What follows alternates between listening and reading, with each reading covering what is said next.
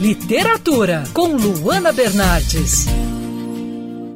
A solidão imposta pela quarentena mudou o estilo de vida de muitas pessoas. Mas como tem sido a rotina dos escritores que já costumam trabalhar em isolamento?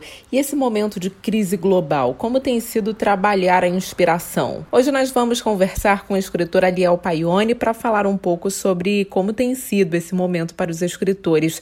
Aliel, muitos escritores já têm o hábito de trabalhar em isolamento. Como tem sido durante o período da quarentena? Qual o diferencial do momento que estamos vivendo? Na verdade, ô, ô Luana, eu toda a vida vivi, vivi, isolado, dentro de casa, sempre lendo, estudando, escrevendo, então realmente não me afeta tanto não. Agora, é claro é claro que afeta todo mundo e afeta um pouco a mim. Não tanto, mas afeta. A gente vive hoje muito tenso, muito nervoso, muito inseguro com tudo. Vai sair de casa, tem que colocar máscara, volta para casa, tem que higienizar. Isso tudo afeta a gente. A gente fica mais tenso, mais ansioso. Isso é um processo geral que existe na sociedade.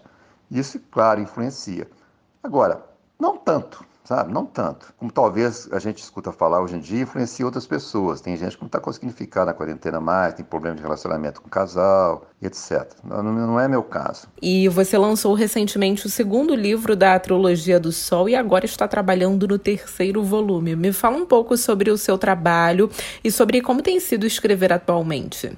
Eu, em todo o meu texto, meu livro, na, na obra, na, na, no meu texto, eu procuro fazer uma análise social, crítica, histórica da história do Brasil. Por exemplo, no primeiro livro, Sol e Sombras em Copacabana, havia lá um senador muito rico, o senador Mendonça, oligarca paulista, é, produtor de café e trabalhava no governo Campos Salles. Então, esse senador é um, é, um, é um, protótipo político que sempre existiu no Brasil. Ele era um cara importante, rico, obtinha informações privilegiadas e passava para seus amigos e usufruía ele mesmo. E é interessante a gente constatar o seguinte: esse processo é uma coisa comum, é uma coisa assim que está impregnada na cultura política brasileira. Ou seja, a pessoa, o político que age assim, ele se julga esperto e no direito de fazer assim, de ser assim. Ele não se julga corrupto. É um processo natural, é interessante constatar isso. Agora, o forte do meu livro, como todo mundo diz, eu acho também, é a abordagem psicológica que eu faço dos meus personagens. Então, como eu sou um leitor de Dostoiévski, para mim o melhor escritor, eu já li e reli os livros dele, gosto demais dele.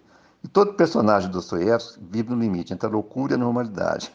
Então eu vou pelo mesmo caminho. E como fica a inspiração para a escrita nesse momento de pandemia? Qual a maior dificuldade do processo criativo atualmente? Mas a verdade, não, não, não, como eu disse no começo, não está influenciando tanto. A inspiração depende do momento, é muito assim às vezes a gente passa dois, três dias, uma semana sem escrever, porque não tem, inspira, não tem realmente inspiração. Ah, o ato de escrever é um processo artesanal. Todo escritor sabe disso. Todo escritor escreve sozinho, tem que ficar sozinho, não pode ser incomodado, etc. Às vezes a inspiração some, às vezes a pessoa está escrevendo um livro e fica isolado muito tempo, né? Às vezes vai para outro lugar, por exemplo, Jorge Amado, eu só escrevia em Paris no final. Ia para Paris e escrevia lá. Gostava de escrever em Paris. É uma, é maneira de se isolar, de, de se inspirar. E todo escritor age assim. Eu sou a Luana Bernardes e você pode ouvir mais da coluna de literatura acessando o site bandnewsfmrio.com.br clicando em colunistas. Você também pode acompanhar as minhas leituras pelo Instagram Bernardes Luana, Luana com dois N's.